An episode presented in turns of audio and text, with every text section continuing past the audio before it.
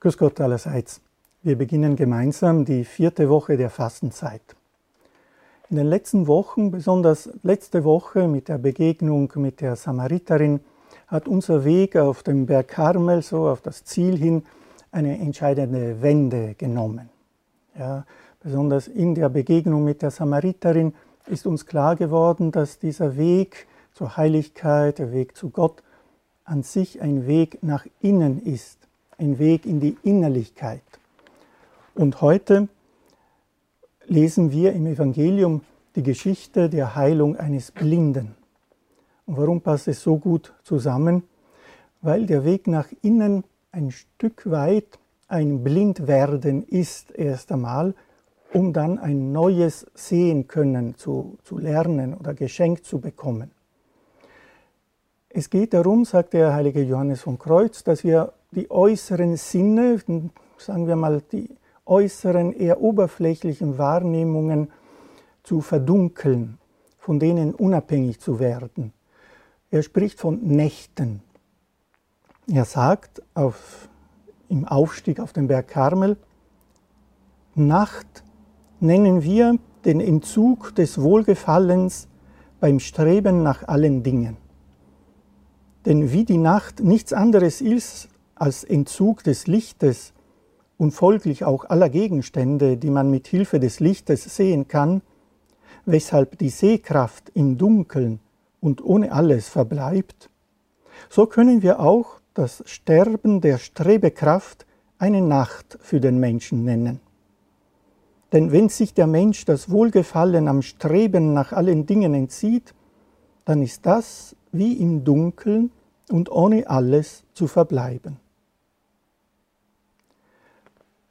Johannes empfiehlt also dieses Streben, dieses Besitzen wollen nach allen Dingen, je nachdem, was uns mehr liegt, ja, umwandeln zu lassen. Aber erst einmal aktiv auch sich zurückzunehmen. Und die Fastenzeit ist natürlich eine besonders günstige Zeit, um kleine und große Nächte der Sinne äh, zu erleben, auch bewusst in solchen Nächten einzutreten.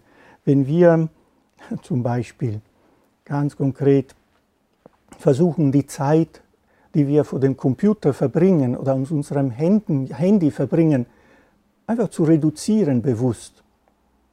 Ich weiß nicht, ob Sie so abhängig sind von diesen Geräten wie ich persönlich, aber gut, wenn ich mir sage, nein, in der Fastenzeit höchstens eine Stunde pro Tag oder Hausnummer, wie auch immer bei Ihnen das angebracht wäre, erst einmal spüre ich, wenn ich das einhalte, dass mir etwas fehlt es fehlt mir auch an Orientierung. Was mache ich in der Zeit?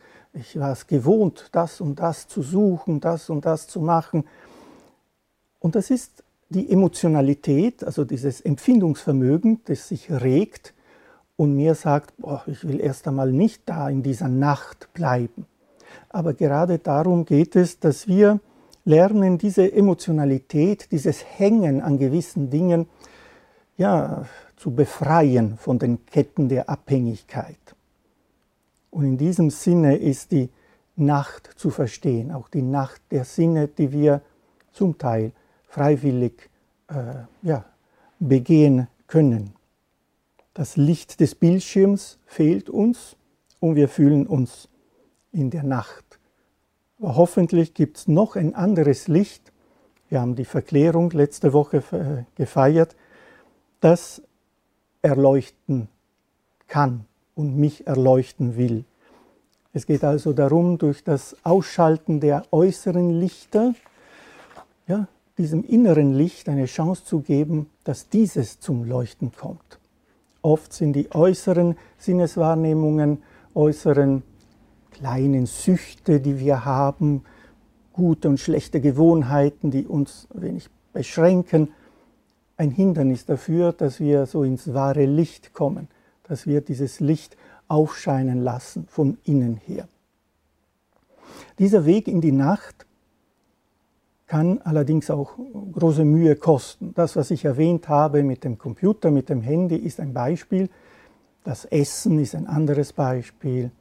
Jeder soll, glaube ich, schauen, wo, wo der Schuh drückt bei einem.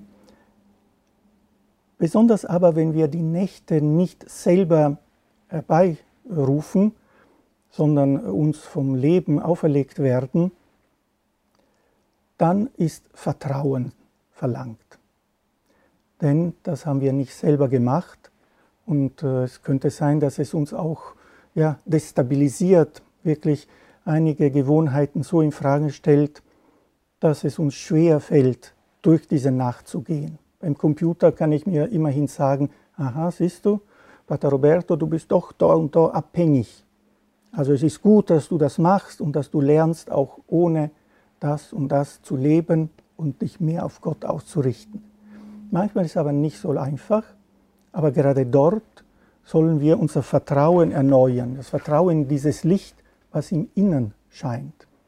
Dass also so eine Nacht nicht äh, negativ ist oder nicht zwingend negativ ist, äußerlich mühsam, äußerlich äh, ja, etwas Neues, aber innerlich kann es auch eine große Chance sein, um von der Äußerlichkeit eben frei zu werden, um etwas Neues zu entdecken.